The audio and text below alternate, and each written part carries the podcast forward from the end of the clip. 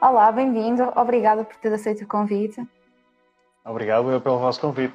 Ora é. Uh, para quem nos está a assistir, agora o pessoal vai entrando assim aos bocadinhos, já sabemos que é assim. É normal, normal.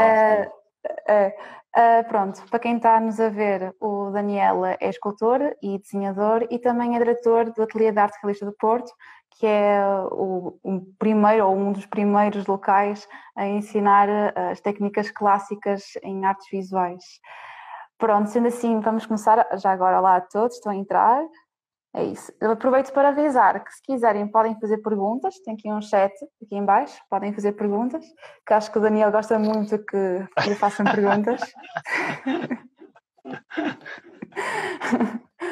Pronto. Olha, eh, queres falar um bocadinho como é que isto tudo começou? Aliás, como é que chegaste às artes? Uh, os meus pais eram os dois arquitetos ou seja, a minha infância toda foi passada com rodeado de arte. Era arquitetura principalmente, mas havia sempre muitos livros de, de arte em casa, de escultura, pintura, de museus. Lá, os, meu pai, os meus pais estavam muito de história também. Um, era, era assim um ambiente estimulante, mas mais, mais girado para a arte. E foi quase inevitável eu, eu virar-me para esse, para esse caminho também. Um, eu, na altura, queria ser, uh, queria ser arquiteto também, como os meus pais. Sim, também pensei, pensei em seguir arquitetura uh, e, e, quis, e concorri para a arquitetura também. Entretanto, a minha média não era assim tão alta, entrei em escultura nas Belas Artes. Uh, mas, sei lá, mas assim, eu agora passei um bocadinho à frente. Eu, quando era miúdo, gostava muito de plasticina e a escultura foi sempre assim uma coisa que eu tive em. Estava assim no pano de fundo. Uh, depois, okay. entretanto, quando foi para, para, ir para as belas, uh, quando, foi, quando acabei a faculdade, queria ir para a arquitetura. Uh, depois o meu irmão entrou primeiro do que eu. Eu, quando via o, o trabalho que ele estava a fazer, quando eu, eu ainda estava no secundário, meu irmão já estava no primeiro ano, e eu via, eu via o trabalho que ele estava a fazer e aquilo não me dizia nada, aquilo parecia aborrecido de morte. não achei, não achei que aquilo fosse muito estimulante para mim. E, Entretanto, desisti dessa ideia, entrei para a escultura, fiquei, fiquei lá e foi assim que eu, que eu entrei no mundo da, da escultura. Foi assim, Boa. Foi o plano B, mas que acabou por ser. Ainda bem que foi o plano B, porque o plano A não tinha, não tinha sido tão interessante para mim. Oh pai, não te arrependeste, certeza? Não, não, não, não, não, não me arrependo. Eu gosto muito de arquitetura, uh, é uma coisa que admiro muito. Já dei aulas a alunos de arquitetura, aulas de desenho.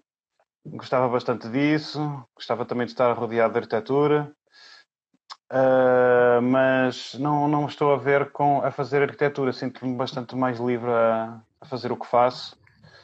Uh, a arquitetura tem assim, uma, uma, condicionante humana muito, muito maior, um bocadinho como a design também. Eu, não, eu acho que eu não lido muito bem com isso, mesmo com as encomendas, às vezes quando fazem encomendas também não, não é coisa que eu gosto mais, okay. gosto mesmo de estar a fazer o meu trabalho pessoal. Ok, e é isso, e aí aqui entra a parte figurativa e o realismo? Uh, Ou foi algo mais tarde que descobriste que gostavas? É também é uma, é uma coisa que entrou de forma inconsciente. Uh, a verdade é que eu, quando era miúdo, eu ouvia, via estes livros todos dos meus pais. O meu pai tinha imensa banda desenhada em casa também. E eu devorava aquilo tudo. Era, depois tornei-me super fã do Homem-Aranha. Mas toda a arte que eu, que eu vi era, era arte clássica. Entretanto, pois. quando entrei nas Belas Artes, sabe, por um lado sentia que era aquilo que eu queria, mas por outro lado andava assim um bocado confuso, não estava a perceber muito bem o que, é que, que era suposto eu estar ali a fazer. Entretanto, foi só no fim do segundo ano que, de forma irónica, de for, de, depois do, do, do, único ano que era dedicado à escultura figurativa, passou-me um bocado ao lado também, não estava muito motivado com aquilo, mas depois é que eu houve ali qualquer, qualquer coisa. Foi uma vez que eu estava a ir para a guarda num, num autocarro e fiquei com vontade de criar e imediatamente a primeira coisa que me apeteceu fazer foi figura humana e a partir daí fui, fui para casa, comecei a fazer um, uns bonequinhos em gesto direto, que eu tinha lá ainda algum material e depois aí percebi que, que, não, que ao final era isto que eu queria. Entretanto, depois, nos outros anos a seguir na, nas Belas Artes, tentei aprender o máximo possível sobre anatomia e, e figura humana. E, e, foi-me enterrando cada vez mais neste mundo do, do, do realismo clássico. E, entretanto, deu foi clique. quando. Deu, sim, deu clique, eu percebi que era exatamente isto que eu queria. E nessa altura tive. Enfim, percebi que nas Belas Artes não, eu não ia aprender uh, suficiente e tinha, tinha que ir para fora. E foi aí que decidi ir para Nova York. E como é que foi a experiência? Epá, Nova York foi, foi maravilhoso. foi, uma, foi uma diferença muito grande de, da experiência que eu tive cá, cá no Porto. Uh, no Porto era, era, uma, era uma, um ensino mais livre, muito mais virado para, para uma, uma vertente mais conceitual, que acabou por, por dar bastante jeito também. Uh, quando fui para Nova York, a escola também, também tinha essa vertente conceitual, mas não, tão, não de forma tão intensa. Uh, mas era, tinha uma componente técnica enorme. Uh, depois tinha outra, okay. tinha outra particularidade, os meus professores eram tudo artistas que, que expunham em, em Nova York, eram todos super-heróis, eram todos incrivelmente bons. e caramba, aquilo foi, foi uma experiência inesquecível. Quando os meus professores chegavam chegavam à aula, bem, hoje vamos fazer, vou fazer aqui uma demonstração para vocês, e o professor punha-se a pintar ou, ou a esculpir, e o professor ficava, uau, o que é isto? E tinha ali um okay. exemplo direto de que, de que era possível fazer, não estava só nos livros, estava mesmo ali à frente, e eles, depois era super metódico, ensinavam-nos o método todo, um, e, essa parte foi super, foi super estimulante, a escola também era, era uma escola bastante ambiciosa, tinha muitas, muitas conferências, eh, Nova York também tem a, tem a vantagem de, de estar, estar no centro da produção artística.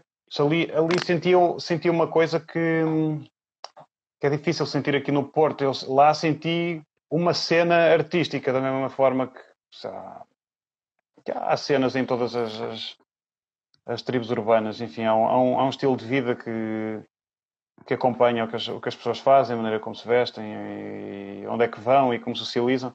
E lá em Nova Iorque havia um bocado isso para o mundo das artes. Quando, quando alguém tinha uma exposição, ia toda a gente àquela exposição, como se fosse um concerto a acontecer. Oh. E o artista X, Y Z vai ter ali um, uma, uma exposição. Ia toda a gente em banda, ia toda a gente ver aquilo. Aí era espetacular, essa parte era mesmo super interessante ver que. Ok, então eram muito mais dedicados? Achas que eram mais dedicados? Uh, pá, Nova York é o, é o centro da produção artística, por isso é, é muito mais fácil de. Sim, é o centro da produção artística, o, o, o, nível dos artistas que estão lá é altíssimo, as galerias têm imenso dinheiro, o público compra muito. Uh, é seja, muito é diferente é, aqui. É muito diferente, é um cenário muito mais, muito mais passível a isso acontecer. Aqui no Porto há muito boa vontade, é verdade. eu acho que eles na Aqui na Miguel Bombarda esforçam-se bastante e têm, têm, as inaugurações simultâneas e tudo mais. Uh, eu acho que no Porto falta-nos esta, esta componente do dinheiro todo. Há muito dinheiro em Nova Iorque, aqui no Porto não há tanto dinheiro, as pessoas que têm muito dinheiro, umas compram arte, outras não, não mas em Nova Iorque até a classe média tinha, tinha esse interesse em, em comprar dinheiro, em, comprar dinheiro, em comprar arte. Faz com que esteja tudo muito mais dinâmico. Ok, é olha, está aqui, tá aqui o João a perguntar-te, uhum. no que diz respeito ao ensino, sentes que deviam de haver mais professores artistas do que o tipo catedrático?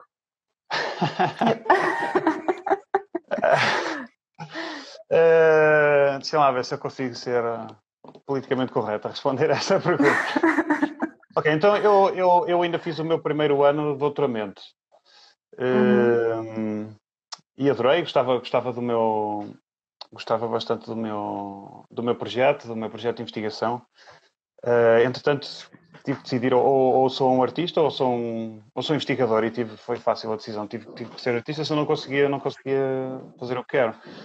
Uh, agora, eu pessoalmente como como artista plástico e como aluno também, eu quando vou para uma escola não estou muito preocupado se o professor tem o doutoramento X ou Y, não sei catedrático ou qual é que é o percurso académico teórico dele. Eu quero um, uma pessoa que seja super competente naquilo que faz, que seja super ambicioso com o que faz, que seja um artista que, que venda trabalho e, enfim, consiga transmitir informação. Um, acho, acho, que isso é um, pode ser um problema no ensino, no ensino das artes neste momento no mundo ocidental há esta, esta coisa de que os, os artistas têm que ser todos doutorados vão passar a ser uh, especialistas numa área ultra específica de conhecimento, muitas vezes nem sequer é conhecimento objetivo, transmissível a outras pessoas, e depois de, vão, vão, deixar de, de, poder produzir da mesma forma. Uh, enfim, de certeza que vai haver alunos que vão beneficiar imenso sobre isso. Por outro lado, vai tirar aquela componente técnica de, do ensino artístico, que é uma componente que, eu procuro. Que, e também os ateliês acabam por ir buscar um bocadinho a essa prática que acabou por se perder com as faculdades também.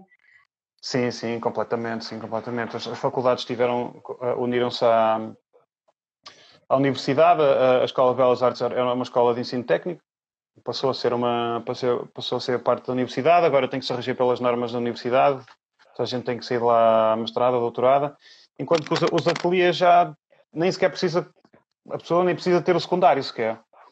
Vai para, para aquela escola, que é uma escola super técnica, uh, aprende o máximo possível e sai para o mercado de trabalho com, com competências muito, muito sólidas. E essa é a grande vantagem, aquilo que eu quero fazer aqui também no, no Ateliê de Arte Realista do Porto, é que as pessoas cheguem lá, não, não interessa muito se têm doutoramento, ou se, têm, ou se acabaram a licenciatura, ou, ou até o secundário, interessa que, que, cheguem lá com vontade de ser artistas e queiram aprender o, o máximo possível e, e, que se dediquem, pronto, e, e, é garantido que saem de lá com, com, com ferramentas bastante, bastante sólidas. Eu comparo isto a uma só aprender um instrumento. Se eu, se eu tivesse um filho e eu pusesse que ele quisesse aprender a tocar guitarra, ia metê-lo com, com uma pessoa qualquer que fosse tecnicamente boa na guitarra, não tinha que ser necessariamente um, um académico. Claro, claro. Opa, e como é que surgiu, surgiu isso do ateliê? O ateliê surgiu por, por dois motivos. Primeiro, eu, eu queria, queria continuar o meu, o meu percurso aqui em Portugal. Quando, quando cheguei de Nova Iorque, achei que epá, eu não, não, não posso ir para Portugal e de repente não tenho onde desenhar, nem, nem o que fazer, nem como, nem como transmitir esta, este conhecimento. Pois. Eh, comecei logo, comecei logo a dar um, um cursinho, havia aqui um, um espaço perto da minha casa que era o Servartes, entretanto foi lá que eu comecei a, a dar uns cursos de desenho. Uh, entretanto, uh, juntei-me a outro, outro, artista, cá do Porto, Daniel Africano, e, enfim, depois uh, criámos o, o Ateliê de Arte Realista do Porto, uh, mas, enfim, era, era, uma, era uma maneira de, de, conseguir continuar com esta produção, com este legado artístico, enfim, e de ter um emprego também. ok, e, ok. Para ter mais uma ocupação, mais uma fonte de rendimento. Uh, enfim, para um artista é sempre bastante complicado viver diretamente de arte, especialmente no, no início de carreira. É, bastante, é super complicado. Há, pessoas que conseguem, mas deve ser uma, uma franja é tu... muito, muito pequenina. Mas como é que tu equilibras isso? Porque tu dás aulas, mas também és artista, também fazes as tuas próprias peças. Sim. Como é que tu equilibras essa, essas duas coisas? trabalho muito, trabalho. uh, mas uh, tenho aqui alguns tetos que, que estipulei para mim que, eu sei que não, não vou conseguir passar. Por exemplo, eu dou 3 horas de aulas por dia quatro vezes por semana e não quero dar mais. Podia dar mais e podia ganhar mais dinheiro com isso, podia ter dinheiro, mais dinheiro certo, mas não, não vou fazer isso. Porque quero ter o, o, o, dia todo para mim para, para conseguir fazer a minha produção e é esse, okay. enfim, é esse, esse compromisso que eu tive que fazer com, comigo próprio. Mas enfim, mas é, é uma boa vida. Acordo de manhã, vou para o ateliê e... E é importante, é importante termos esses limites, uh, não é? Sim, sim, sim, sim, sim, sim.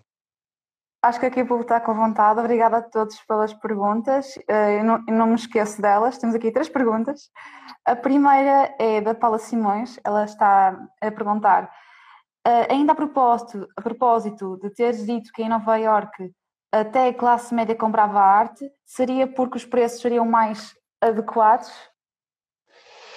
Uh, Boa questão, nem sei responder bem a isso. A verdade é que lá ganha-se ganha muito mais dinheiro, mas a arte também vende por, por, mais.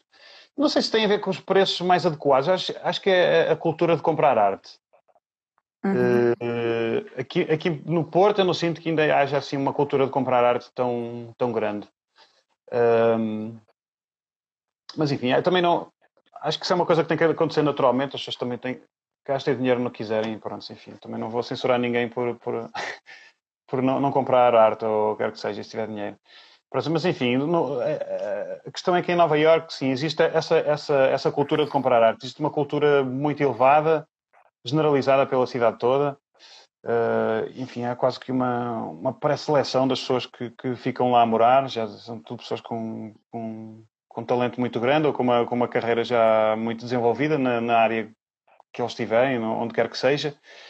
Uh, e o que se vê em Nova Iorque é isso, é um, é um é uma base cultural altíssima, onde as, onde as pessoas têm, enfim, têm vontade de, de comprar arte, gostam, apreciam. E okay. basicamente é isso. Agora não sei se os preços, não sei, não sei se aqui em Portugal, se os preços fossem mais baixos, se se, vende, se venderia mais, não sei. Mas depois tem outra coisa, por exemplo, ainda falamos numa entrevista até foi com a Ana, de que ela lançou um preço a tentar valorizar a, a sua arte. Ana, Ana Henriques. Sim, sim, sim. A, a valorizar a sua arte, ainda por cima lhe disseram que o preço que ela estava a pedir era muito baixo, porque para o estrangeiro aquele preço é muito baixo, ele devia subir, porque cá em Portugal as pessoas estão habituadas a pagar pouco pelo serviço, propriamente. Depois tem esse lado também. Sim, tem esse lado e é, é inevitável uh, estar limitado a esse, a esse lado. Não há volta possível a dar. Em Portugal ganha-se menos dinheiro, as coisas têm, têm que se vender mais baratas aqui. Não, não, há, como, não há como fugir desse, desse problema. Uh, sorte tem as pessoas que conseguem vender lá fora. conseguem, conseguem Sim, fazer e também tem a ver com saber vender também, envolve essas questões. De quê? De quê? Desculpa. Do saber vender, muitas vezes, ah, que é aquilo que muitas sim. vezes os artistas têm dificuldade, que é que vender o seu próprio produto. Sim, sim, sou completamente culpado desse problema. não sou um, não então... sou um bom vendedor. Não sou um bom vendedor, não tenho, não me dedico a isso, não precisava de um, de um agente, alguém que conseguisse fazer o meu trabalho. Na, na verdade, pronto, eu, até eu consigo escoar o, o que vou fazendo mas, eh, por exemplo, gostava, gostava de ter um trampolim para ir lá para fora. Essa parte okay. era, era ótima, não, ainda não conseguimos neste, neste tempo, mas, mas sim, mas acho que um agente facilita tudo muito mais, ou então aqueles artistas que realmente têm uma capacidade de autopromoção enorme. Eu conheço, conheço alguns, conheço, conheço gente que se vende a si próprio como uma facilidade incrível. Sim, é, é um mas tu sentes-te sentes de alguma forma relutante em, eh, em eh, pedir os serviços de, de um agente para te promover? Uh, não, não me sinto relutante, mas uh, nunca procurei muito. Uh, houve uma altura que havia alguém que estava interessado, não sei o quê, mas não sei por que motivo aquilo não, não foi para a frente. Mas é só porque não, não, não conheço muito e estou tão ocupado com o meu trabalho que ainda, ainda por cima, enfim, procuro menos, mas Mas não, não Sim, tinha grande relutância em ter alguém que, que me vendesse, não. Também se calhar não sentes tanto essa necessidade, não é? Uh, sim, não, sim, sinto a necessidade, sinto a necessidade, mas não ah. tenho, tenho, tenho os meus limites de disciplina e de, okay. e, e, de horas no dia também. Uh, e essa parte é um, é um bocadinho mais complicada.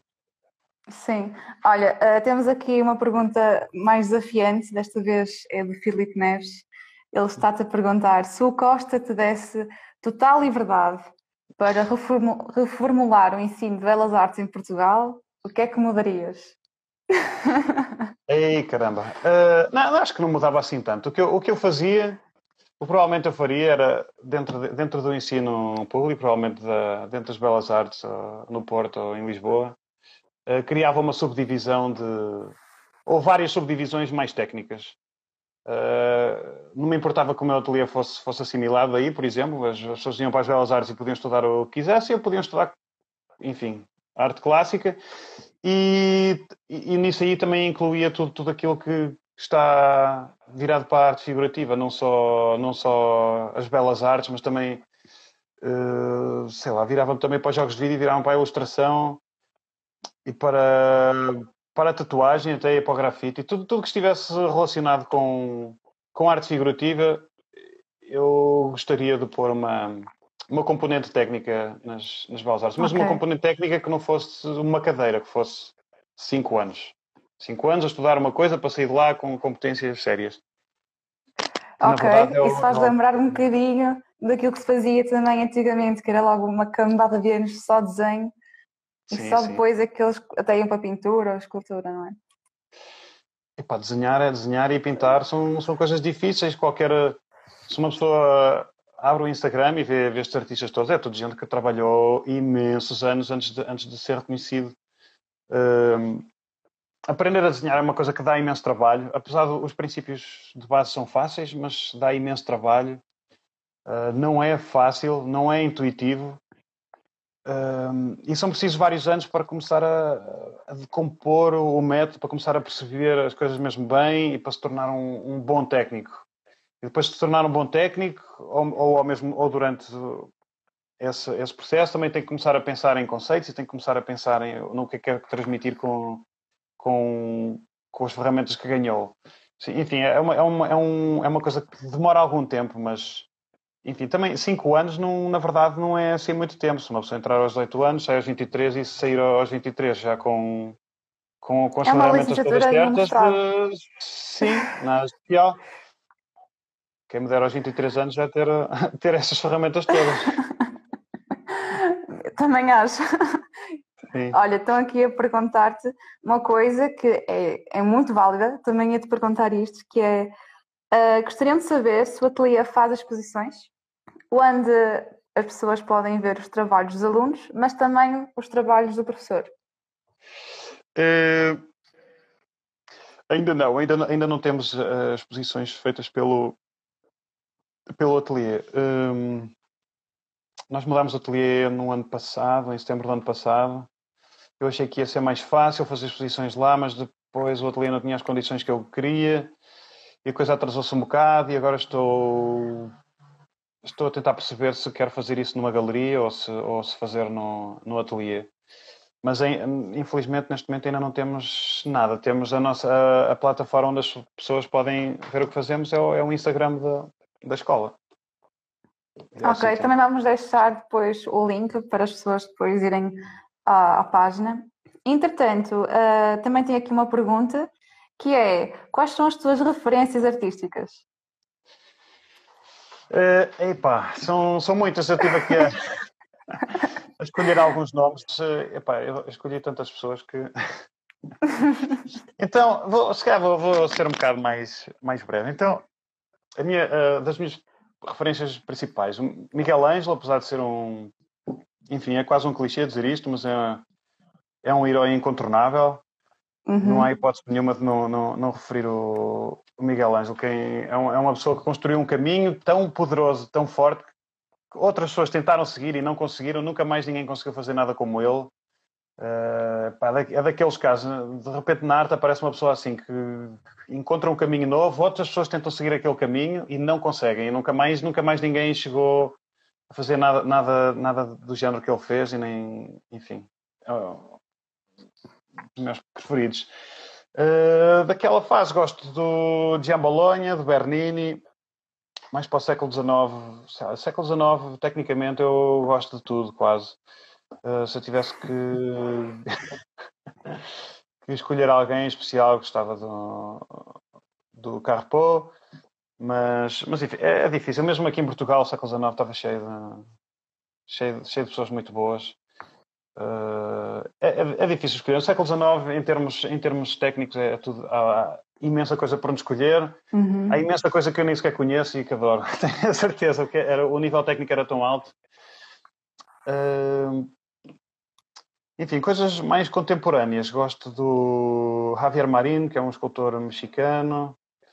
Uh, gosto de um tipo que é difícil dizer o nome, Gregor Guiazda, que é um, é um, um escultor polaco.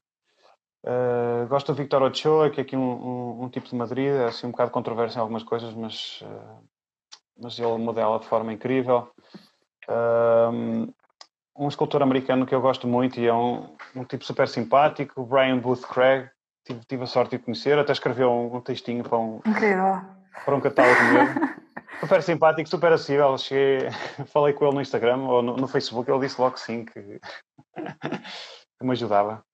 Uh, daquela altura da, da, New York Academy, quando eu estive lá, havia lá uma artista que eu adorava, que era a Judy Fox. Havia um colega meu que, que não faço ideia o que é que ele fez, mas eu até à data adorava o que ele fazia, era o Jonathan Paul Davis, era incrível. Uh, gosto, gosto muito deste Bruno Walpoth, Ron Mueg, também super conhecido. Um, há, um, há, uma escultora japonesa já menos conhecida, da Shie Shimizu. Ela, aqui no Instagram, ela era muito popular no Instagram, entretanto deixou de publicar, mas a última vez que estive okay. em Nova York fui, fui ver o ateliê dela, também recebeu-me, super simpática. E eu, tinha um ateliê pequeníssimo, cheio, cheio, cheio de esculturas maravilhosas todas. Entrar ali dentro era, foi, um, foi um privilégio. e ultimamente também estou muito dedicado à, à arte uh, digital. E, enfim, há assim uns, uns quantos artistas que eu também gosto muito. Uh, o Scott Eaton e, entretanto, ultimamente conheci um, um, um super-herói da anatomia, o Steve Lord, enfim, há tanta, há tanta coisa boa. Neste, neste momento o, o nível é altíssimo, na verdade. Um, acho que é, o, é, a melhor altura para a produção artística no planeta Terra. É, é neste, nesta fase em que estamos agora. Por cima temos Instagram. É impossível uma pessoa ficar eh, alheia àquilo que se está a fazer. Já ninguém pode achar que é, é o melhor artista da rua e ficar assim contente com isso. é impossível. Uma pessoa abre o Instagram e percebe logo que já vivemos num, num, mundo global em que o que se faz, sei lá, o que se faz na China e no Japão e, e nos sim, Estados Unidos sim. está a ser visto aqui em tempo real, por isso estamos todos juntos. Opa, é uma altura isso, fantástica. O, é acho que a maior sim. dificuldade, a maior dificuldade às vezes é filtrar e saber nos orientar para que lado. Porque é tanta coisa que para onde é que nós vamos, pois? Sim, sim, sim, sim, sim é muita coisa, é, muita, é imensa coisa. Também há mais hipótese de uma pessoa se influenciar com, com outros artistas. O, o nível, mas enfim, o nível subiu lá para cima, o que faz com que, enfim, seja difícil um, uma pessoa uh, contentar-se com, com um nível baixo, faz com que as pessoas tenham que trabalhar muito mais do que, do que tinham antes. Há muito mais pressão para, para toda a gente. Por outro lado, para quem só, só, quer desfrutar da arte, é, um, é uma altura fabulosa. Podes querer. Olha, um, estão aqui a fazer-te mais perguntas. Uh, estão aqui a perguntar se alguma vez ficaste curioso em experimentar fazer desenho ou pintura digital. Ah, já, claro, claro, claro que sim. Eu tô, agora estou metido na escultura digital. Fiquei, a minha alma foi sugada para, para o mundo digital. Ok, uh, É modelação. Adorei aquilo de uma forma incrível. Uh, sim, a modelação, os renders. Uh, praticamente tudo que está relacionado com arte digital, eu agora sou super fã. Entretanto, desenho e pintura ainda não experimentei, mas tenho, tenho muita curiosidade, sim. Não, okay. tenho, não tenho preconceitos nenhums com, com, a, com arte digital, às vezes falo com, com pessoas que claramente têm problema, ainda acham que, que é, um, é, um, é uma expressão menor, eu não, não vejo isso de forma alguma. Eu, o, o, meu, o meu processo de pensamento quando estou no ZBrush neste software digital é exatamente o mesmo que eu tenho quando estou no barro. É exatamente a mesma coisa. Não me sinto limitado do ponto de vista criativo. Uh, muito pelo contrário, sinto-me confortável, sentado na minha cadeira, a trabalhar. Não tenho as mãos cheias de pó, nem de barro, nem de, nem de lixo. Não tenho problemas nenhum com arte digital e acho que. Mas tens alguma preferência, por exemplo, entre a escultura digital e a escultura tradicional? Tens alguma preferência? Caramba, pois. Uh, a, escultura, a, escultura, a, escultura, tradicional vai ser sempre mais, mais instintiva e tem. Para já, a escultura, a escultura digital ainda não tem as mesmas possibilidades. Tem outras que a escultura tradicional não, não tem, ok. Uhum. Uh, por outro lado, uh, a grande vantagem da escultura tradicional neste momento, e eu acredito que isso, que isso desapareça daqui a uns tempos, é a espontaneidade. Você faz, faz um gesto qualquer e fica lá uma textura que uma pessoa pode querer querer guardar ou não. Uh, é muito mais imediato também, não é preciso aprender um software para fazer aquilo, basta pegar num, num pedaço de, de, barro e mexer, ou plasticina, e fica logo feito. Sim, a escultura tradicional e a arte tradicional são sempre um meio muito mais direto, uh, o que não quer dizer que o meio digital não seja igualmente legítimo e igualmente poderoso, mas tem, vamos ter os dois uh, diferentes, diferentes resultados Uh, alguns às vezes é difícil perceber se aquilo foi feito digital ou não, mas, os resultados geralmente são, sim, são, são caminhos diferentes, às vezes vão dar ao mesmo caminho, mas são os dois super interessantes, a meu ver.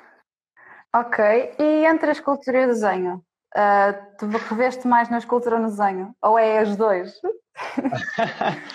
É uma história engraçada. Eu, eu, eu quando fui para Nova York, Uh, achei, que, achei que não sabia desenhar e não queria desenhar e não, não, tinha, não tinha interesse no, no desenho. Uh, eu, nas, minhas, nas belas artes não, não me correu bem o desenho, não, eu não, não percebi o método que, que me estavam a tentar ensinar. Uh, era tipo baseado em, em, assim, desenhos muito rápidos. Uh, eu tinha alguns professores assim mais velhos também que se calhar já não estavam tão motivados. Eu lembro que tinha, tinha um professor que punha o modelo a, a, a pousar, ia-se embora para o, para o bar. eu sei que essa pessoa já não está lá, mas ia-se embora e nós ficávamos ali. O modelo nem tinha intervalo, ficava ali a sofrer o tempo todo e, e pá, assim ninguém aprende a desenhar. Né? Depois, depois ao fim vinha a nota, que geralmente não era muito boa, ao meu lado pelo menos. Enfim, eu, eu saí das belas artes um bocado traumatizado com o desenho, achei que gostava muito de escultura, mas desenho nem não quero saber mais disso na vida, não quero, não quero, não tenho interesse nenhum nisso. Okay. Uh, quando cheguei a Nova York, achei que, epá, pronto, tinha cadeiras de desenho, bem, vou ter que, vou ter que aturar aqui as aulas de desenho, mas pronto, sim, pelo menos tenho as aulas de escultura para me divertir e tal.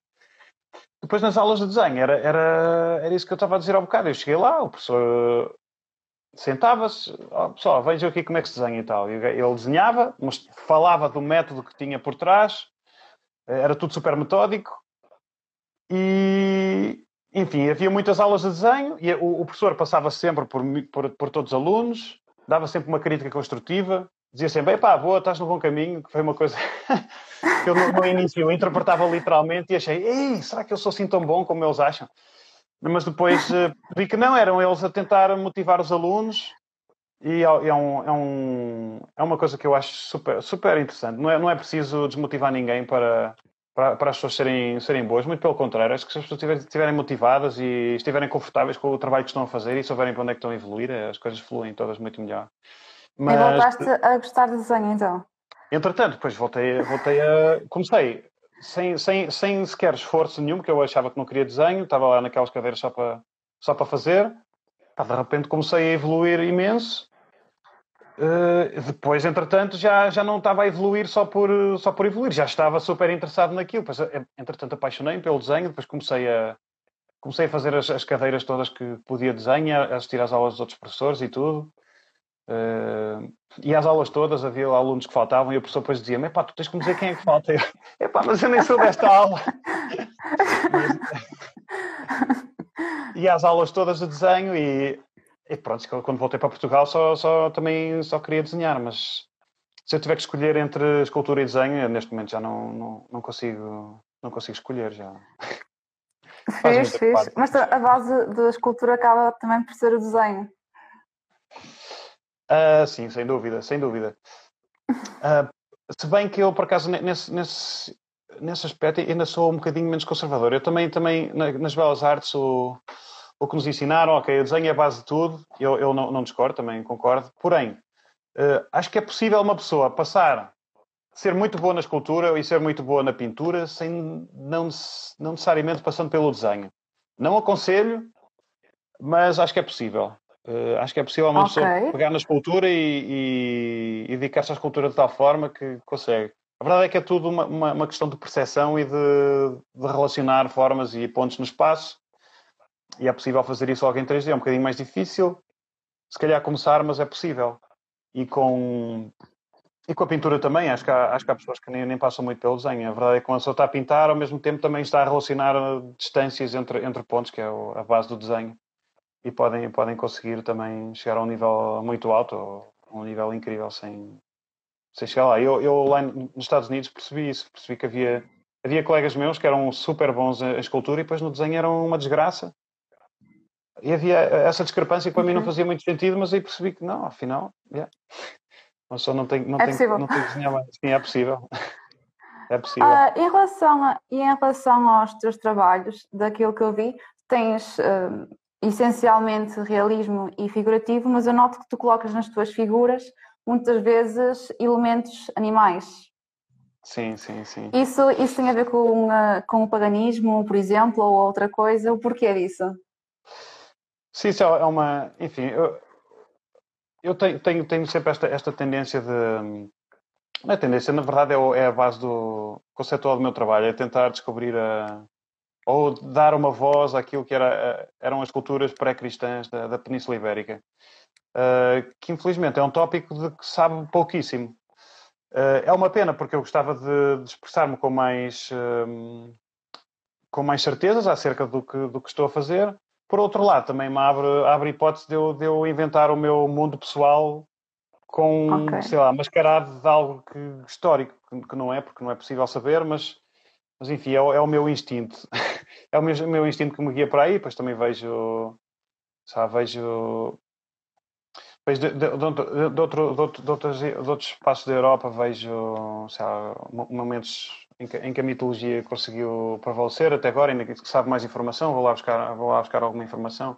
Mas essa, essa a questão das cabeças animais é, enfim, eu adoro a estética que está associada e realmente havia, havia há sempre achados em que existem figuras, eh, enfim, antropomórficas ou teriomórficas, onde, onde estão, há sempre uma mistura de, de animal e de humano mas, enfim, não, não, a, verdade é que, enfim, estou-me a guiar por, um, por meu instinto, por aquilo que eu gostaria que fosse essa cultura e menos por aquilo que eu sei que era, porque na verdade não, há, há muito pouca informação. Infelizmente, essa informação perdeu-se. Ok. E de tudo o que tu já tenhas feito até agora, alguma obra que gostavas mais de destacar? E esta pergunta é do Carlos. Obrigada pela pergunta, já agora uh, epá, eu acho que a obra que uma pessoa quer destacar é sempre a última que faz. é sempre aquela em, em, que, em que acha que, esteve melhor. Uh, para mim, a obra que eu gostaria de destacar neste momento foi a última escultura digital que eu fiz. Está, está no meu perfil, é, deve ser, acho que é a primeira imagem até. Uh, adorei fazer aquela, aquela figura. Foi baseada numa, numa, numa figurinha que eu fiz logo quando vim de Nova York, foi logo em 2006, 2007. Foi um esboço que eu fiz, entretanto fiz um scan e agora voltei a trabalhar nessa peça e voltei, enfim, voltei a apaixonar-me por essa, por essa pecinha. E, enfim, sinto a última obra que uma pessoa faz para mim é sempre aquela que uma pessoa acha que está no seu máximo de expressão técnica e poética. Eh, de certeza que daqui a uns meses, se me fizeres a mesma pergunta, já vou dar vou dizer a, a escultura que fiz a seguir, já vai mudar. É, assim, não tenho, não, não tenho assim uma, uma resposta muito concreta para dar, mas posso dizer que até agora acho que um, uma, uma, um conjunto escultórico que eu fiz que foi super marcante e que, que guiou o meu conceito, o meu, o meu trajeto conceitual até agora, foi meu, a minha última peça que fiz nas Belas Artes que foi um, foi um ano incrível também para mim, foi, foi ótimo. Eh, os meus professores deixavam-me fazer aquilo que eu queria, não, não me punham entraves de, de qualquer tipo. Eh, eu fiz, fiz uma, uma escultura masculina e uma escultura feminina e consegui.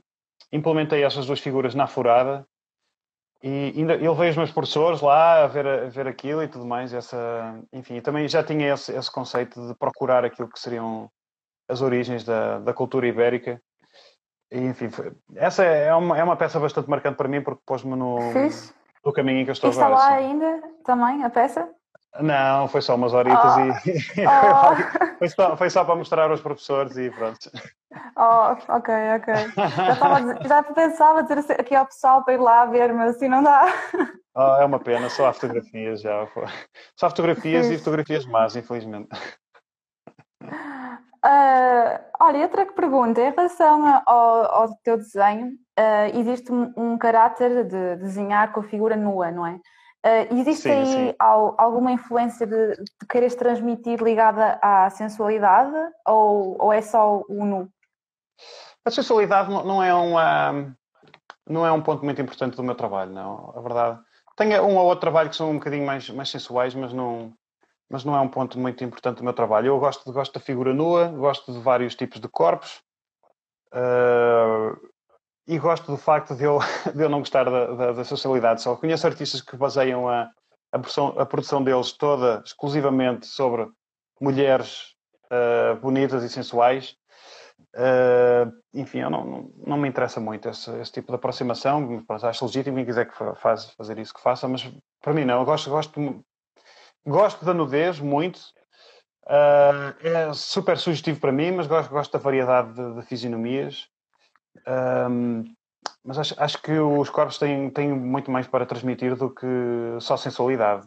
Apesar de ser uma, uma componente importante, que eu também não, não, quero que desapareça do meu trabalho, mas não é definitivamente a componente principal. É mais, mais importante é cada fisionomia conseguir transmitir um, uma coisa diferente. Ok. Uh, e em relação ao, ao ateliê de arte realista do Porto, tem aqui uma pergunta de Filipe Neves. Ele está a dizer que é um sítio único em Portugal para quem quer aprender desenho figurativo e clássico. E ele está a perguntar-te o que é que sugeres a quem quer melhorar essa vertente, mas não se encontra no Porto? Ah, então é muito fácil. Uh, venham morar para o Porto. uh,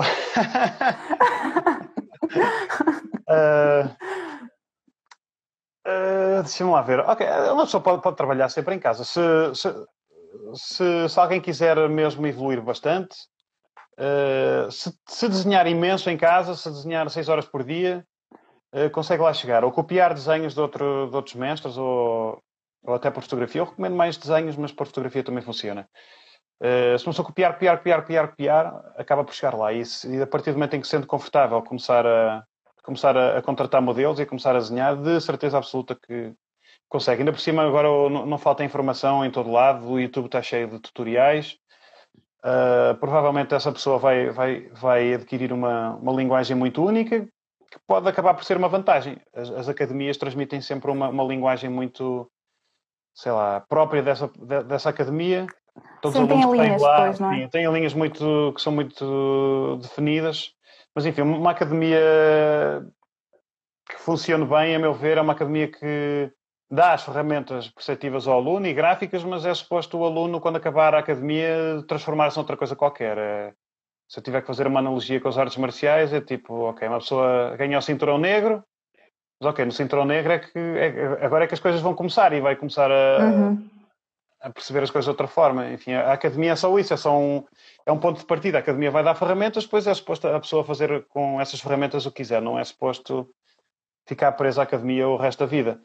Uh, porém, se decidir fazer, uh, ficar preso ao, ao, à academia o resto da vida, enfim, também pode ser um caminho legítimo. Também há, também há artistas que eu, que, eu, que eu adoro que são só ótimos executantes. Eu, lá, são, fazem aquilo que fazem tão bem e, e muitas vezes completamente desprovidos, desprovidos de conceito, mas fazem as coisas tão bem feitas, tão bem feitas, conseguem chegar a um nível de beleza tão alto que eu é suficiente para eu me sentir absolutamente sugestionado por essa produção. Uhum.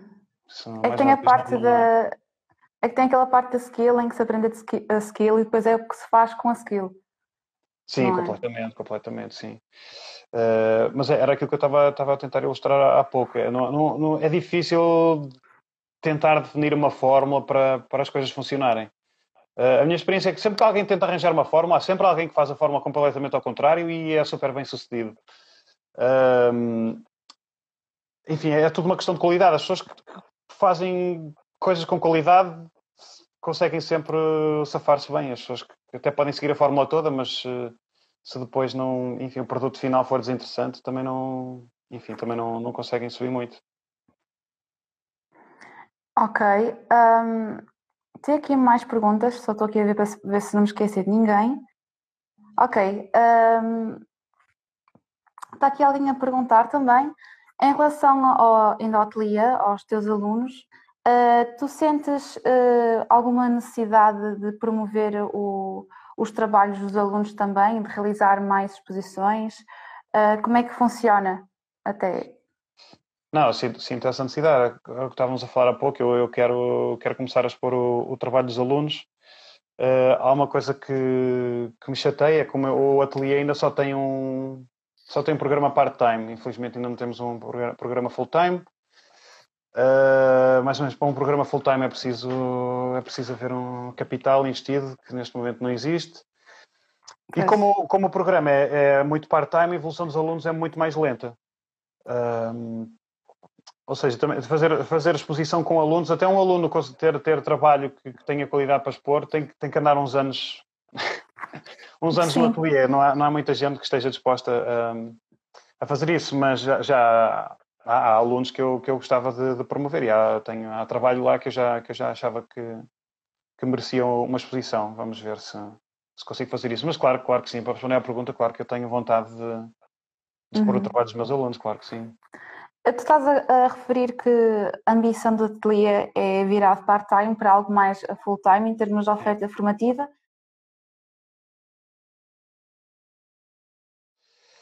Eu, eu, gostava que o ateliê fosse, fosse uma escola de referência, não só em Portugal, mas a nível internacional.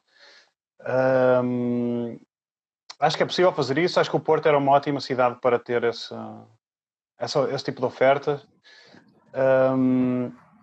Enfim, essa seria a ambição, era transformar o, o ateliê numa, numa escola de, de nível internacional.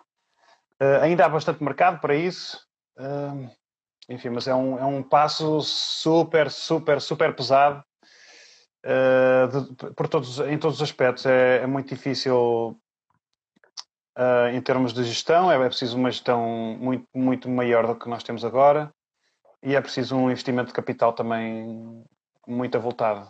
Uh, mas era esse o objetivo, era transformar o ateliê numa, numa escola a sério, onde as pessoas pudessem vir também, cinco anos, e saíam de lá com competências suficientes para, enfim... Para, e seria aulas de desenho e mais o quê? Era só desenho ou... Não, não, não, seria, seria, seria, de tudo. Se eu, se, eu, se eu tivesse essa possibilidade, seria pelo menos pintura, escultura, ah, sendo que o desenho seria central às duas, e como eu estava a dizer há bocado, eu, eu adorava ter no, no ateliê, adorava que o ateliê fosse dedicado à arte figurativa toda, em, em todas as suas vertentes. Uh, adorava, adorava que o pessoal pudesse aprender a tatuar de forma realista lá, uh, adorava que, enfim, que street artists também, também trabalhassem por lá.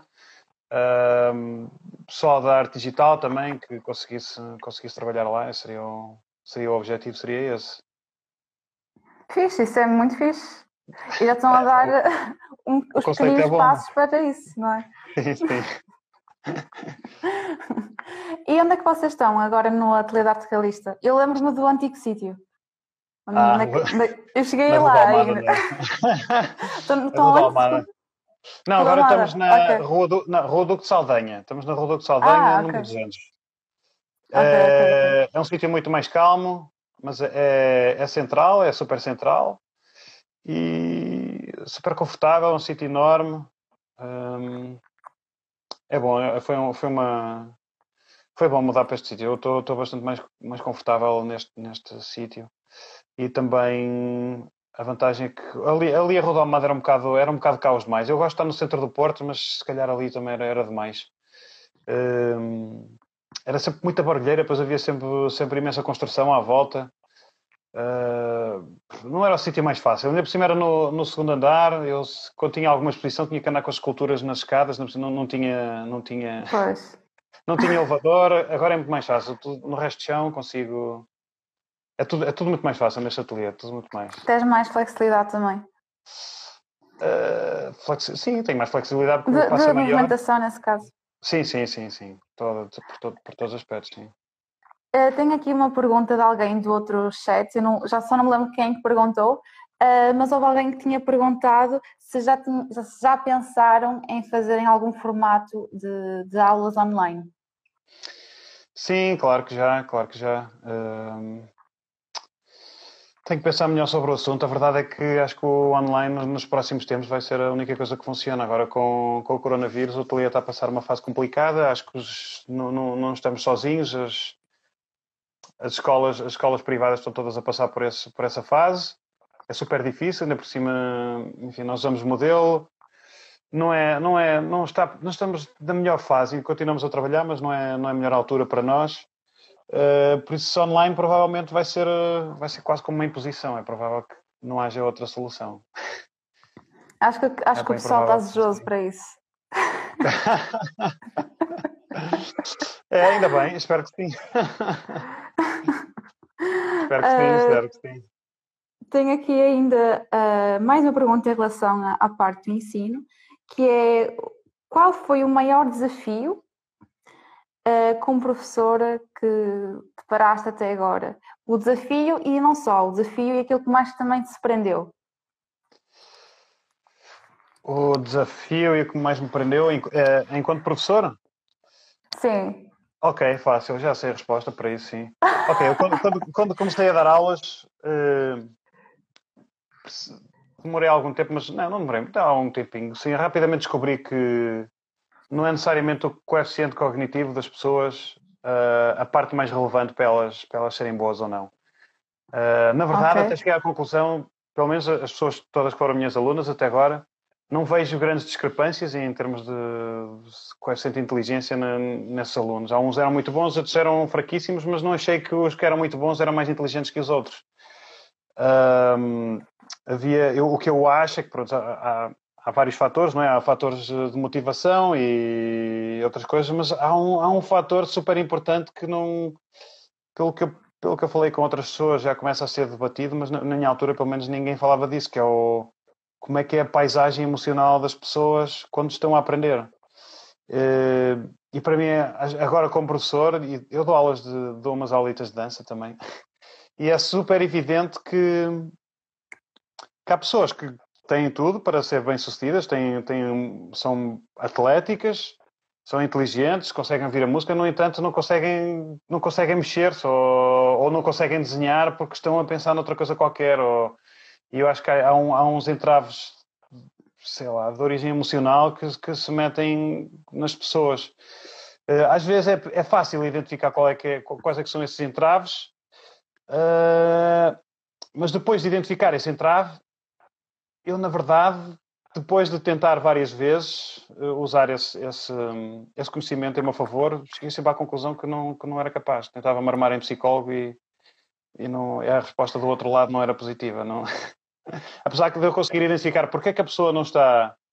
Qual é que é o problema emocional que a pessoa tem para, para não desenhar melhor, é difícil depois conseguir. É, aliás, é difícil conseguir tocar nesse ponto no aluno e dizer só tens que fazer isto para começares a desenhar melhor outra vez. É super difícil. As pessoas ou não estão receptivas a isso, ou não querem estar, ou. Algum tipo de bloqueio. Ou provavelmente, eu, eu, sim, há um bloqueio emocional, mas o, o, epá, eu também não tenho treino de psicólogo, por isso enfim, claro que não ia resultar muito bem.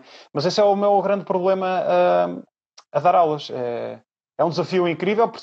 Percebi que realmente as pessoas não, não, não são burras, uh, mas pá, como, é que, como é que eu resolvo aqueles problemas? E às vezes os problemas estão ali ao meu lado, eu quero é só mexer um bocadinho e a pessoa já fica ótima. E não, e não é, é super difícil. É super difícil. Agora, a estratégia que eu adotei é, é fazer as coisas muito mais devagarinho Uh, tentar meter essa problemática ao barulho quando falo com as pessoas, mas de forma muito mais subtil. O que faz com que a pessoa vai, vai evoluir e vai conseguir resolver isso, mas vai evoluir muito mais devagar. Uh, enfim, é, é, é, um, é, um, desafio incrível. Acho que vou ter que falar com alguém que perceba mais disso para ver se me consegue dar algumas luzes de como resolver o, o problema, mas é super interessante. Mas, Parece que quase enfim, que o desenho mas... funciona como uma espécie de terapia até. Uh, só, ao mesmo tempo, só ao mesmo tempo se a pessoa consegue desbloquear uh, à medida que vai desenvolvendo o desenho, então acaba por ser uma terapia. Epá, nós tivemos um bocado esta conversa também eh, no ateliê esta semana, por acaso. Não, não tenho a certeza, porque acho que o nosso cérebro é tão especializa-se de tal forma que uma pessoa depois pode resolver tudo aquilo que precisa para, para saber desenhar bem ou dançar ou outra coisa qualquer e depois o resto da vida dela continua um bocado em farrapos. Uh, que é estranho. Eu, eu, conheço exemplos desses, de pessoas que não, assim, são muito boas numa coisa, conseguem resolver uh, os problemas que têm para o objetivo que querem, mas depois o resto da vida também não, não funciona. Uh, essa questão da, da terapia da arte, não é? Não sei. Enfim, eu, eu não sei se recomendo o, o, realismo clássico como, como algo terapêutico. É tão difícil. É tão, tão difícil, exige tanto das pessoas que se. Enfim, há outros hobbies que, que têm uma recompensa mais direta que talvez possam, possam funcionar melhor. Ali é, é, um, bocado, é um bocado sério demais. É, é um desafio, Mas, não é? É um desafio muito, muito, muito forte para ser encarado de forma ligeira. E o que é que tu podes uh, recomendar a aspirantes uh, desenhadores? Quem quiser desenhar, o que é que tu recomendas a essas pessoas? Uh, opa, eu recomendo. Isto já, já, se começa a tornar clichê, porque isto, isto que eu vou dizer está, está em todo lado. Qualquer pessoa bem sucedida vai dizer a mesma coisa, nos, nos discursos todos, todos dizem a mesma coisa, mas o principal é, é, uma pessoa estar motivada para querer fazer o, o que quer que seja, não desistir, isso é absolutamente crucial, não desistir nunca, ter essa perseverança, um, estar apaixonado pelo trabalho que está a fazer e trabalhar imenso para chegar lá. Uh, mas até esse trabalhar imenso é mais relativo, a perseverança é mais importante. Se uma pessoa trabalhar, imagina, 3 horas por dia, todos os dias, e, e outra que trabalha 9 horas por dia, todos os dias, se calhar trabalha 9 horas pode chegar mais rápido, mas a outra também pode chegar. O, o mais, mas o mais importante é que nenhuma delas desistiu pelo caminho. E essa é a parte okay. mais importante, é não desistir e, e o caminho de, de ser bom no que quer que seja é um caminho super comprido e, e não tem fim. E tem outro problema, que tem, tem imensos altos e baixos, e as partes baixas, quando, quando acontecem, são sempre super chatas, mas você tem que saber que está sempre a evoluir, nem que seja super devagarinho, está sempre a evoluir, e que o objetivo final vai compensar estas partes baixas e o objetivo final é este caminho de estar sempre a tentar desenvolver, tentar sempre ser um, artista melhor. E é muito interessante porque o facto de ser tão metódico acaba por respeitar também o ritmo do, do aluno, neste caso. Então não existe sim, aquela sim. coisa tipo faz, faz, faz, faz. Ah, sim, não, não, não, sim. É tudo, é, é tudo muito mais, uh, muito mais virado para o, para a especificidade do aluno, sim, completamente. Já não. Nós não, não eu lembro nas Belas Artes, nos dava, e vocês, ok, fim de semana 500 desenhos, ou assim, qualquer coisa. Os, os, as pessoas também, também faziam isso assim, na brincadeira, né? nós alunos não, não, percebiam, mas acho que era assim, pronto, não faziam assim, eles já sabiam que ninguém ia trazer tantos desenhos, mas os alunos ficavam todos, ei, agora e tal. Uh, no ateliê é mais uma questão de, de um método bem entendido do que necessariamente a quantidade de, de, desenhos. Se uma pessoa fizer um desenho, o desenho até é fraco, mas nota-se que o método está a ser aprendido, eu considero isso um desenho bem sucedido, porque depois o próximo, de certeza, que já vai correr melhor do que esse, e assim sucessivamente. Uma pessoa está sempre a refinar o método, sempre a desenvolver a sensibilidade e as coisas, as coisas vão evoluindo sem necessariamente ter que ser na base da, da quantidade de, lá, excessiva de, de, trabalho, mas é a eficácia com, com que se faz as coisas. Sim, ir integrando também aquilo que se vai aprendendo. Sim, sim. Uh, tenho aqui mais uma pergunta. Uh, já aproveito para avisar, estamos a chegar ao final daqui destas perguntas. Uh, portanto, se quiserem perguntar, aproveitem agora. Tenho aqui uma pergunta do Filipe Neves. Obrigada pela pergunta. ele está a perguntar: como ultrapassas aquelas barreiras técnicas limitações que vão aparecendo. Erras até seres bem sucedido, pesquisas o que foi feito antes, procuras direções com alguém? A resposta já, já, está, já está dada, é exato, é, são esses três elementos. Às vezes estou, tenho que bater com a cabeça na, na parede até, até arranjar uma solução. Uh, pá, a maior parte das vezes o que eu faço é ir lá para fora estudar. Uh, e quando sempre vou lá, quando vou para Nova Iorque estudar, uh, sai sempre de lá um melhor tecnicamente, é sempre, sempre ótimo. Há sempre imensas coisas que são que são resolvidas aí, há sempre, há sempre enigmas que passam a ser respondidos. Mas todo, essas três, essas três, uh, esses três tópicos são, são, já são a solução da coisa. Não, não desistir, procurar, procurar informação onde quer que ela esteja Pá, ainda, mais uma vez, no, na, na, internet neste momento está, está, já não há segredos, está tudo, tudo online. É só uma questão de uma pessoa procurar, uh, procurar e trabalhar, trabalhar, trabalhar, trabalhar, trabalhar. E quando se realmente está num, num entrave qualquer, às vezes basta fazer uma pergunta a alguém, olha, o que, que, é isto? E a, pergunta, a pessoa dá aquela resposta e aquela resposta é suficiente para a pessoa trabalhar mais, uh, mais um ano sem, sem ter que fazer mais nenhuma pergunta. E tu consideras que existe algum momento na aprendizagem a pessoa vai evoluindo, assim, um gráfico, mas depois chega a um ponto em que estagna e depois não consegue evoluir mais? Achas que isso acontece? Não, acho, acho que não, acho que não. Acho que existe,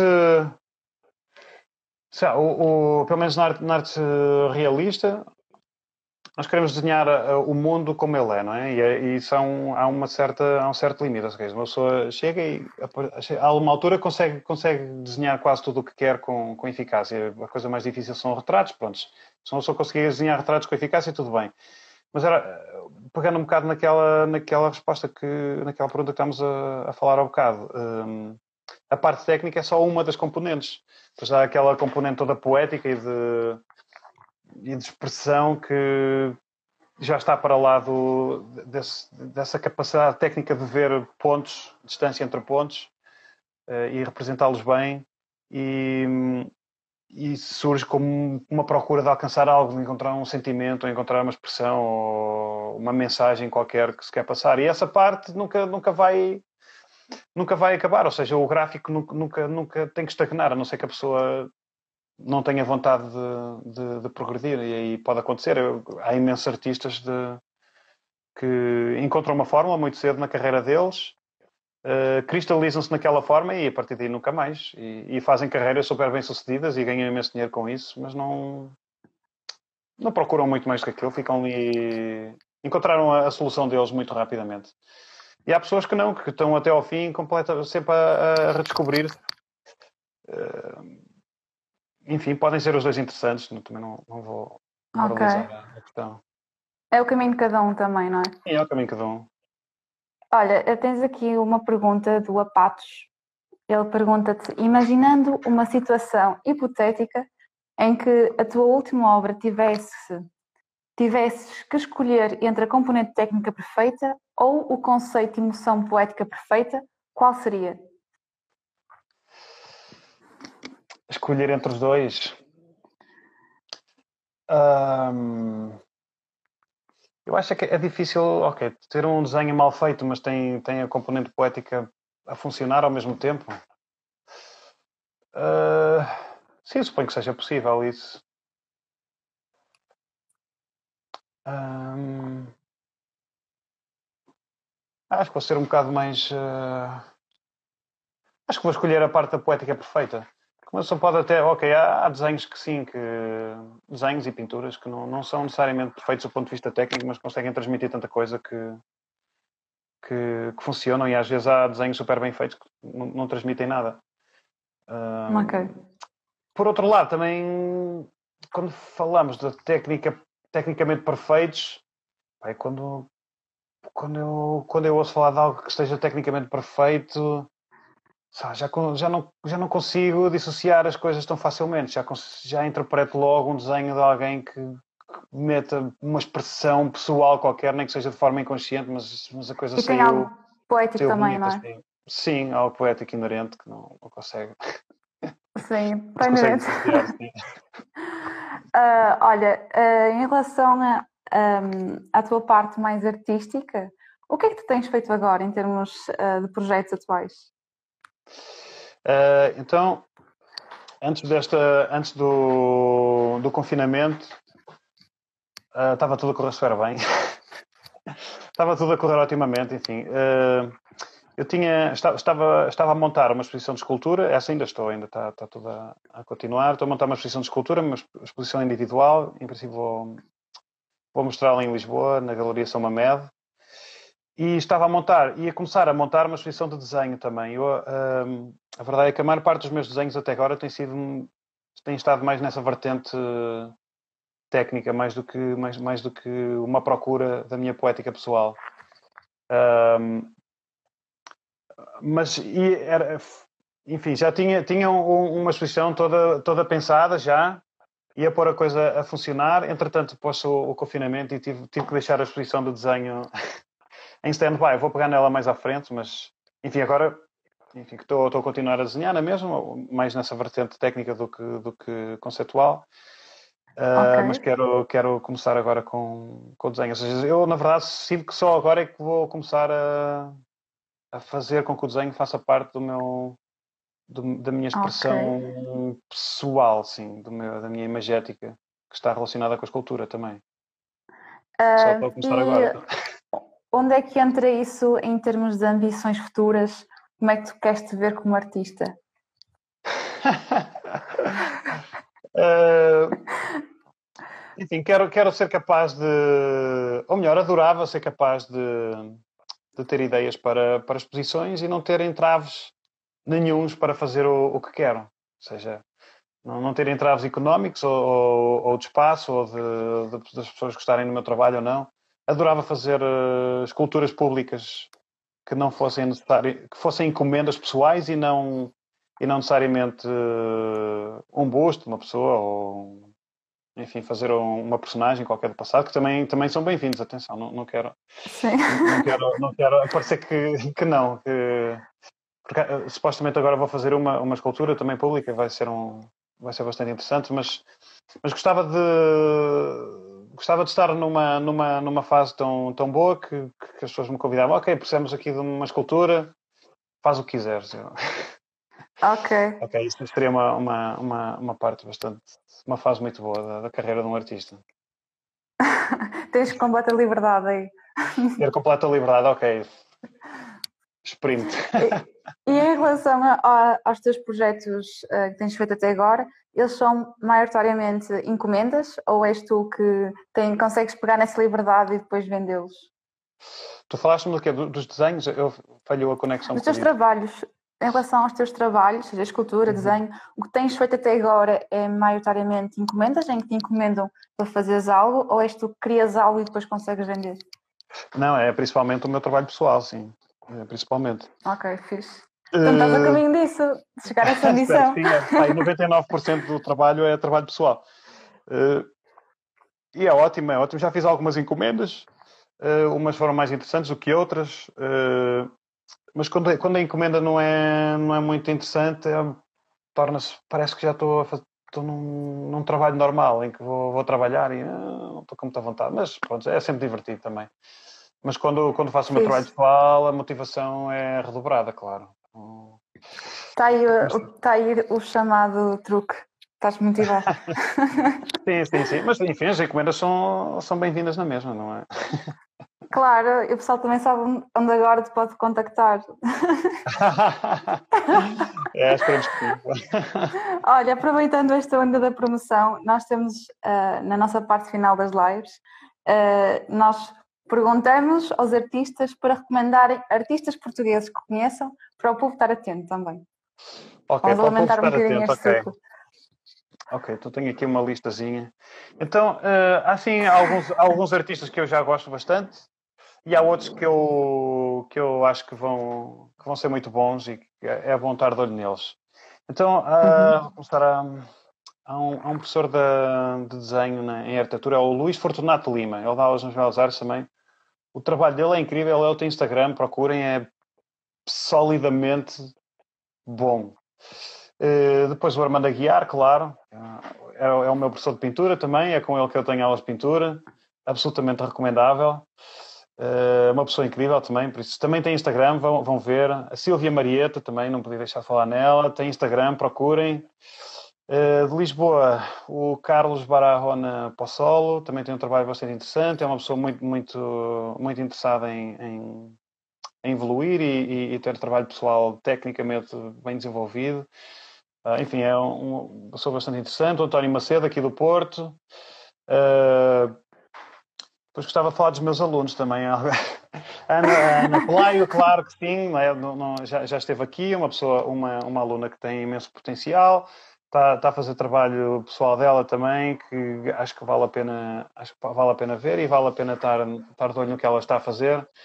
Eh, aliás, ela já vive praticamente da produção que, que faz, que é um, é um feito muito, muito invejável para qualquer artista.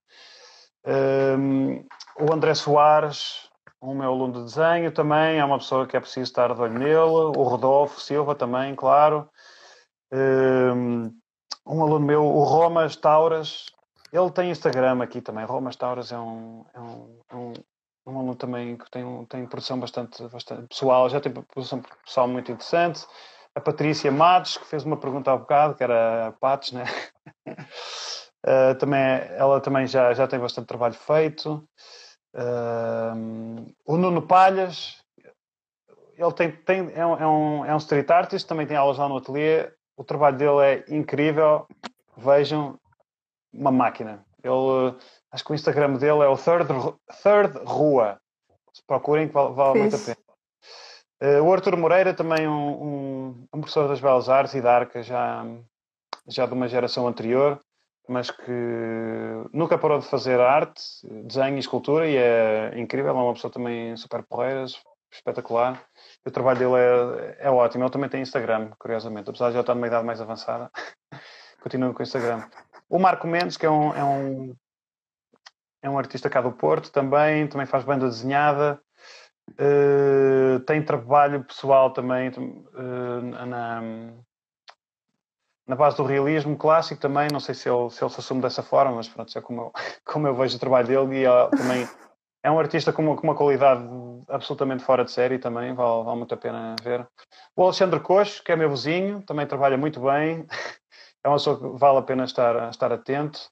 Paulo Nunes, foi um, foi um aluno meu, esteve aqui no Porto, entretanto foi para Madrid estudar, eu tenho visto o trabalho dele, ele também, também está, está a trabalhar super bem, é uma pessoa que parece-me ser bastante ambiciosa, parece-me que já está à procura do, da, de uma poética pessoal dele, uh, e acho, acho que vale a pena estar atento ao que ela está a fazer. Uh, e a Vera Casse, claro, não posso deixar de falar da, da, nossa Vera também, já tem, já, o trabalho dela já está, já está num nível altíssimo. Uh, acho que ela vai, vai ter bastante sucesso e, enfim, para, para, estes, para, este aluno, para esta gente toda que eu acabei de, de falar, acho que todos eles têm, têm o potencial para ser, ser muito bons e, e, espero que sim, porque nós em Portugal precisamos de muitos mais artistas figurativos. Nós precisamos ser para aí uns 50 ou 100, pelo menos, uh, a fazer trabalho regular e bom para, para conseguir mudar o, o paradigma, porque agora ainda a arte figurativa ainda continua a ser uma coisa de nicho eh, quanto mais o realismo ainda continua a ser uma coisa até um bocado vista de forma preconceituosa, até. Ou seja, a partir do momento em que houver eh, uma quantidade de, de, de artistas a fazer trabalho com qualidade indiscutível, é inevitável que o, que o paradigma mude e, e haja trabalho para. Mas quando tu falas em preconceito, o que, é que tu, o que é que tu sentes que existe? Enfim, eu, eu acho que os, os humanos são, são preconceituosos por natureza uh, e desconfiam de, de, qualquer coisa cultural que, que seja diferente ou, ou desconhecida. Uh, e, enfim, não é só de Portugal, em Nova Iorque é exatamente a mesma coisa. O, o, realismo também é uma, uma coisa de nicho lá. As coisas estão a crescer no mundo, há, há muito mais interesse pelo realismo, também muito por culpa dos efeitos especiais, dos jogos de vídeo. Há muita gente que começa por aí, depois vira para. Porque eles, eles sim ainda têm aquela componente técnica super desenvolvida, nunca perderam. Uh, mas em consequência há muito mais gente agora a interessar-se também por essa arte, por essa arte figurativa e há, há muitas mais academias, há muitos mais sítios para estudar do que, do que alguma vez houve. Quando eu estava na faculdade havia a Florence Academy e a New York Academy e mais nada, não havia mais nada. Entretanto agora já, enfim, há imensos sítios. Uh, por isso acho que é inevitável que, que esses preconceitos sejam, sejam rompidos. As pessoas já não têm que ficar, uh, enfim, presas àquilo que, que, está institucionalizado.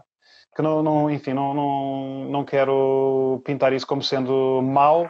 É só, é só diferente. Acho que tem, tem que haver ah, lugar para toda a gente. E não tem por que não haver lugar para toda a gente, desde, desde que seja trabalho feito com, com qualidade e com seriedade, com ambição. Acho que tem, tem que haver lugar para todos. Não, não vale a pena agora estar a dizer que só um tipo de arte que, que funciona, porque não, claro. nem deve ser por aí a resposta, sim.